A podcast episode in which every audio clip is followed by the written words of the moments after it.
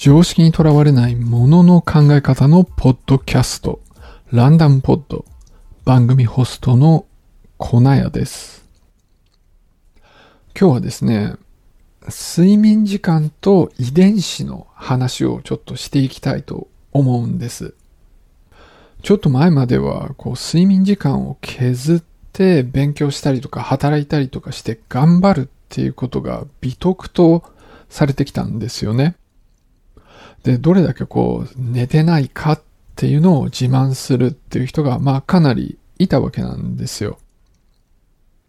で、まあ寝るっていうのはただの時間の無駄で、そんな寝なくても、まあ気合があればどれだけでも頑張れるっていう、まあそういう考えが主流だったわけなんです。でも今だんだんこう睡眠の重要性っていうのが認知されてきてますよね。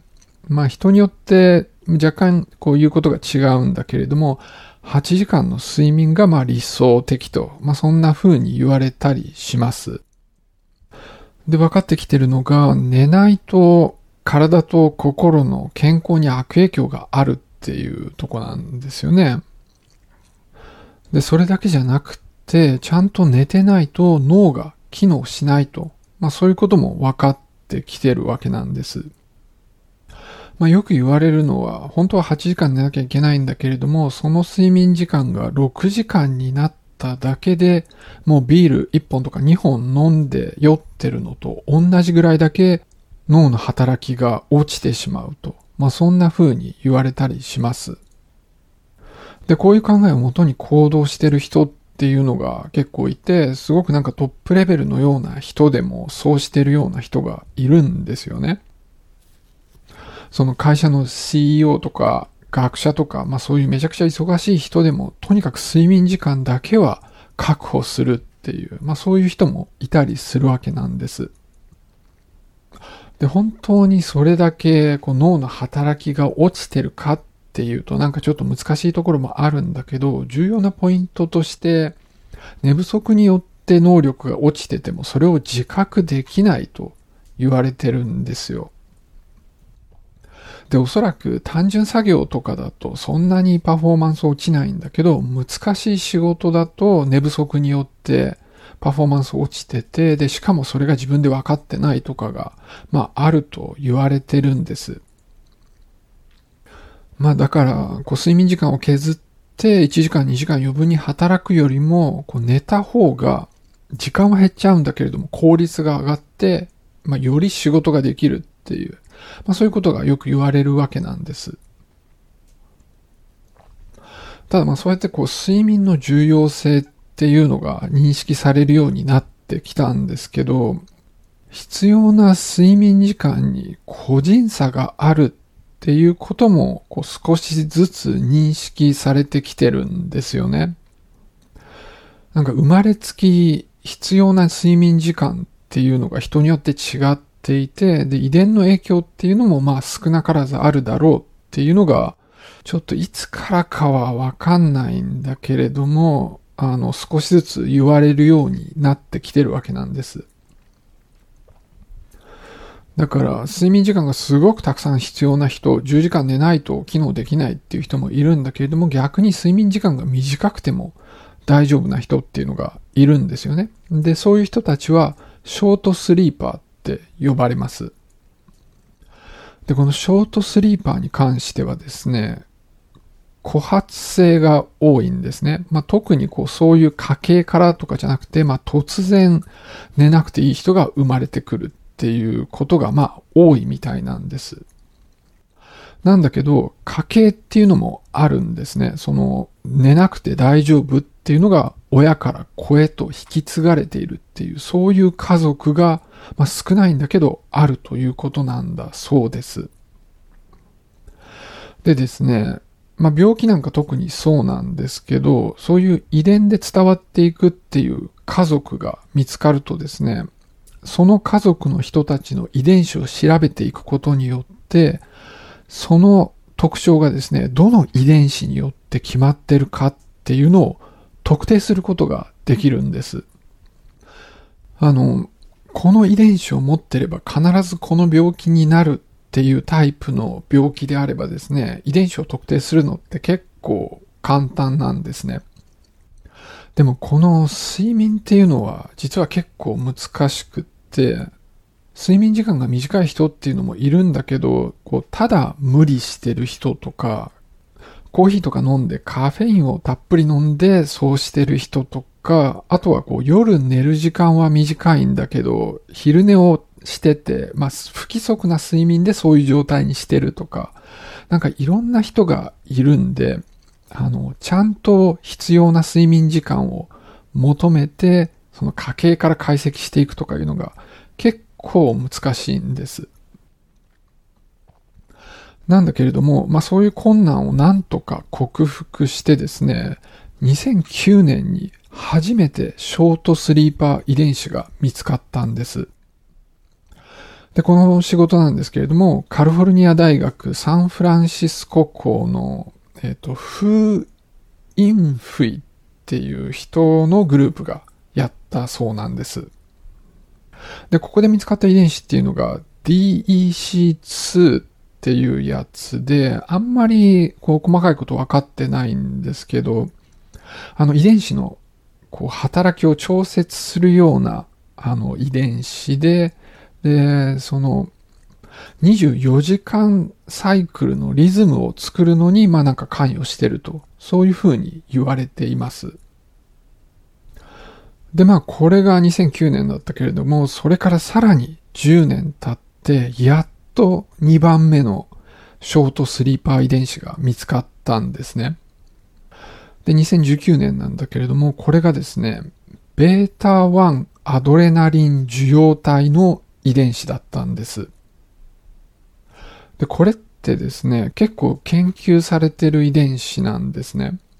このベータ1アドレナリン受容体っていうのは心臓で働いていて、こう心拍数をコントロールするんです。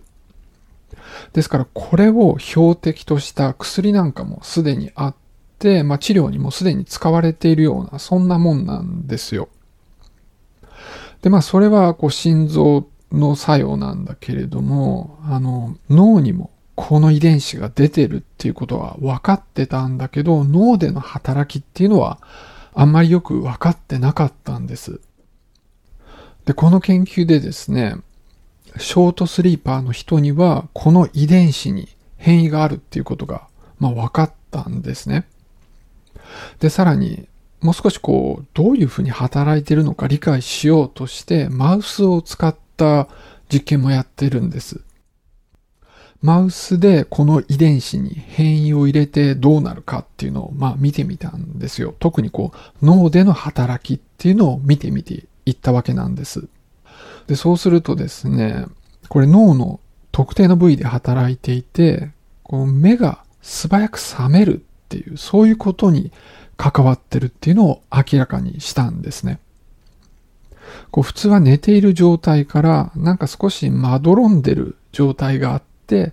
で、しばらくして完全に活動できるようになるんだけれども、そのまどろんでる時間がなくなって、睡眠が終わったらもうすぐ活動するっていう、そういう風になるそうなんです。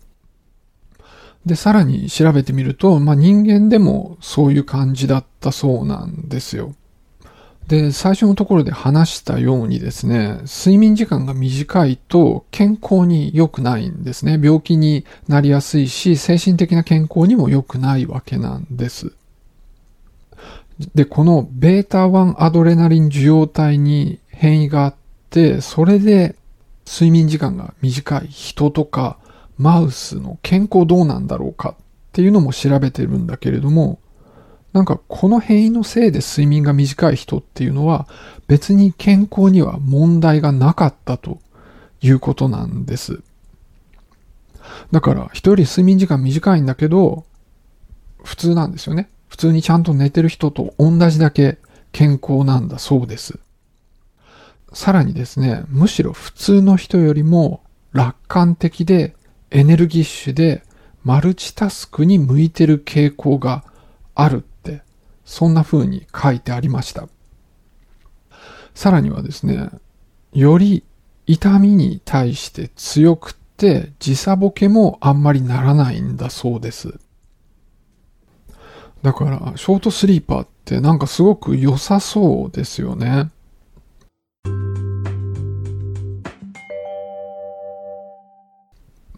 あの、こう睡眠時間が短い人っていうのは結構いるんですよ。でも、その中にはこう無理してる人っていうのも含まれてるんですよね。本当は睡眠時間必要なんだけど、無理して起きてる人っていうのも、まあ、いるんだけど、その、そもそも必要とする時間が短い、本当のショートスリーパーっていうのがいて、でもそれはかなり珍しいんですよ。全人口の1%以下だと言われています。そのうちでも今のあの DEC2 とかアドレナリン受容体の遺伝子変異によるものっていうのはごく一部なんですね。この β1 アドレナリン受容体遺伝子の変異っていうのは10万人に4人ぐらいしかいないそうなんです。だからショートスリーパーもう少し多いですから、他にも原因はあるはずなんですよ。で、しかもこう、親から譲り受けるんじゃなくて、こう、枯発性の人、突然そうやって生まれる人っていうのもいるんで、単純な遺伝子だけの問題でもないっていうとこになります。で、この本当のショートスリーパーの人たちっていうのは、必要な睡眠時間が短いんだけど、でも他の人と同じだけ健康なわけで、睡眠時間が短い分だけ丸々人よりも時間があるっていうことなんで有利なんですよね。それでもこの変異を持ってる人っていうのはごくわずかなんですよ。まあ普通の進化のことを考えるとなんか有利な特徴を持ってる個体っていうのが生き残るんで、こうそういう遺伝子を持った人っていうのが時間とともに増えていくはずなんですよ。でもほんの少ししかいないっていうのはなんか変だなっていうとこがあるわけなんですね。だからこの話を聞いてて、本当はなんか健康に悪いんじゃないかとか言ってそういうふうにこう疑ってる人も結構いるんです。だから、なんか進化的なこう説明がないと、そもそもこの遺伝子を見つけたっていう研究自体、なんかいまいち本当かわかんないみたいに考えてる人もいるんですよ。ただ、個人的な考えではですね、割と簡単に説明できるんじゃないかと思っています。その昔っていうのはですね、夜はもう寝る以外にすることがなかったんですよね。伝統とか、まあそういうふうにこう夜部屋を明るくしとくっていう発明はせいぜい数百年前のものなんですよね。で、人間のこう何十万年何百万年っていう歴史から考えると、まあごく短い時間に起きたことなんです。だから、その伝統が普及するまではですね、睡眠時間が少なくても何の利益もなかったんですよ。真っ暗で何もできないわけですから。むしろ夜中に目が覚めて起き出してうろうろしてると危険なんですよね。だから進化的にはこういうふうに寝なくて済むっていうのが別に得ではなかったと思うんです。でもごく最近に急に有利になって、時間を使って何か有益なことをすることができるようになったんですよね。でも進化によってですね、こう遺伝子の割合が変わっていくのには結構時間がかかるんで、それはまだ変わってないんで、今こういう状態なんだろうっていう、まあそういう説明ができると思うんです。そんなわけなんで、本当のショートスリーパーってすごい少なく、で、僕はそうじゃないんですよ。だからそういう人たちって本当羨ましいなと思うんですよ。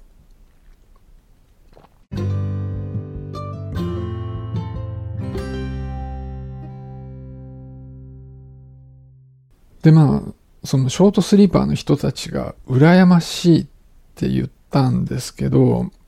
まあ、まさにそういう感情は誰しもあると思うんですよ。まあ、特にこうめちゃくちゃ勉強して、で、めちゃくちゃ働いて、すごい成功したいって、そんな風に思ってる人は、自分がもしそうだったら絶対に有利なのにって思うんですよね。で、僕も以前はまあそんな風に思ってたんで、あの、睡眠削って勉強したり仕事したりして頑張ってたんですよ。まあもちろん今のこう知識でいけばそんなやり方っていうのはひょっとしたら効率が悪かったのかもしれないけれども、まあなるべく自分がやった方がいいことに時間を割くようにって努力してたんです。で、そんな時にですね、一冊の本に出会ったんですね。もうタイトルは忘れてしまったし、その作者も忘れてしまったんですけど、まあなんか睡眠時間を減らそうみたいなタイトルだったんです。で、その内容なんですけれども、まあ前半半分ぐらいはですね、睡眠時間を減らすとどんないいことがあるかみたいなことが、まあつらつらと書いてあるんですね。筆者自身が、まああんまり寝ないようになってどれだけ良かったかとか、あとは、こう、エジソンとか、アカシアサンマとか、なんかそういうあんまり寝ない有名人を引き合いに出してですね、こう、寝ないことによってどれだけ人生が良くなるかっていうような話が書いてあったんです。で、後半でそれを実践するためにはどうしたらいいかが書いてあるんだけれども、まあ書いてあることはすごいシンプルで、いつ寝ればいいかこう、24時間のうちのいつ寝ればいいかとかですね、こう、眠くならないために食生活をどうしたらいいかっていう、まあ、そういうことが書いてあったんです。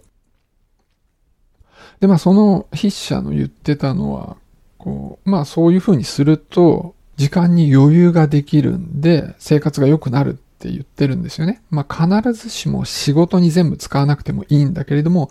私生活を充実させることもできるって言うんですよね。だからもう全てが良くなるんでみんな実践すべきだみたいなことが書いてあるんですよ。まあ今から20年前ぐらいだったんだけど、まあ当時若くてアホだったので、あ、そうなんだと思って、じゃあ実践しますって思って実践したんですよね。まあやってることっていうのは単純にですね、1日に2、3時間しか寝ないっていうことなんですよ。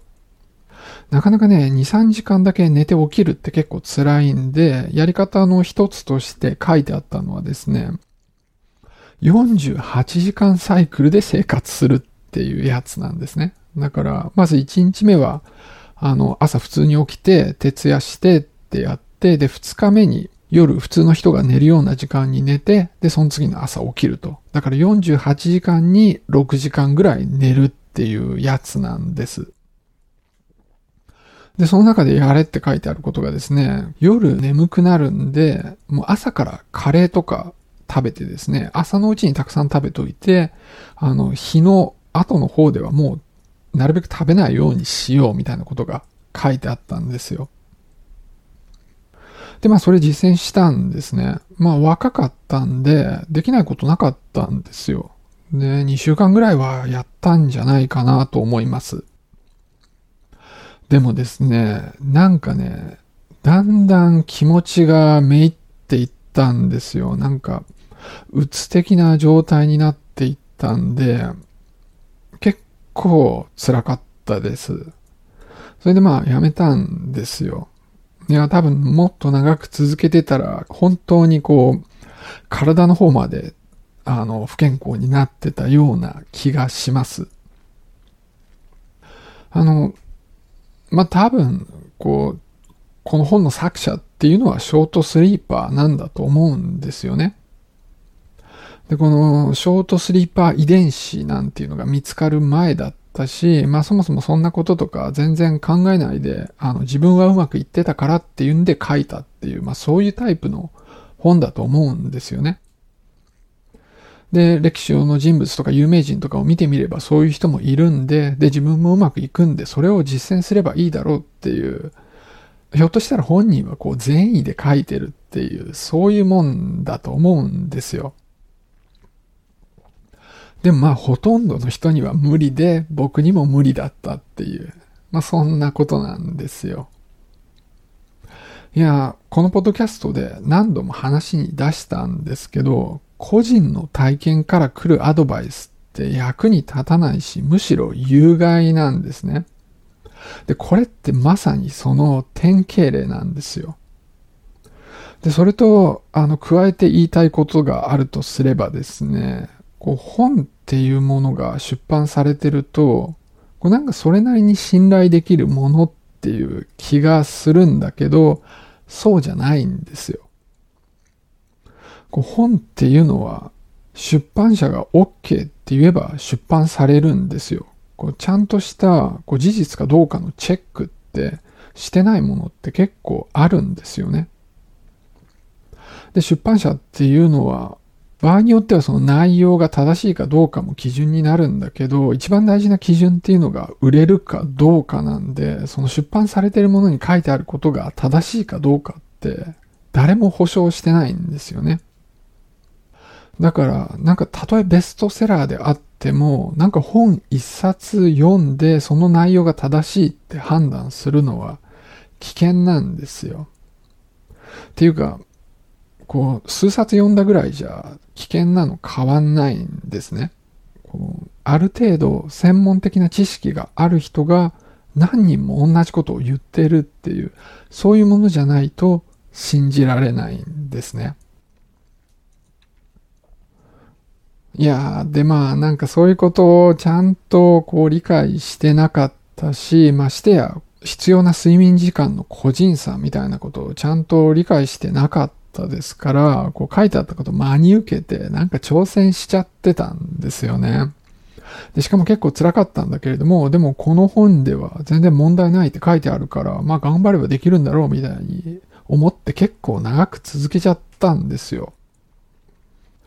そう、なんかこの時のことをなんかたまに思い出すんだけれども、そんな単純なことも知らなかった自分のバカさ加減が、まあそのたんびに認識させられてしまうっていう、まあそういう大失敗でした。じゃあ今日はこの辺で終わりにしたいと思います。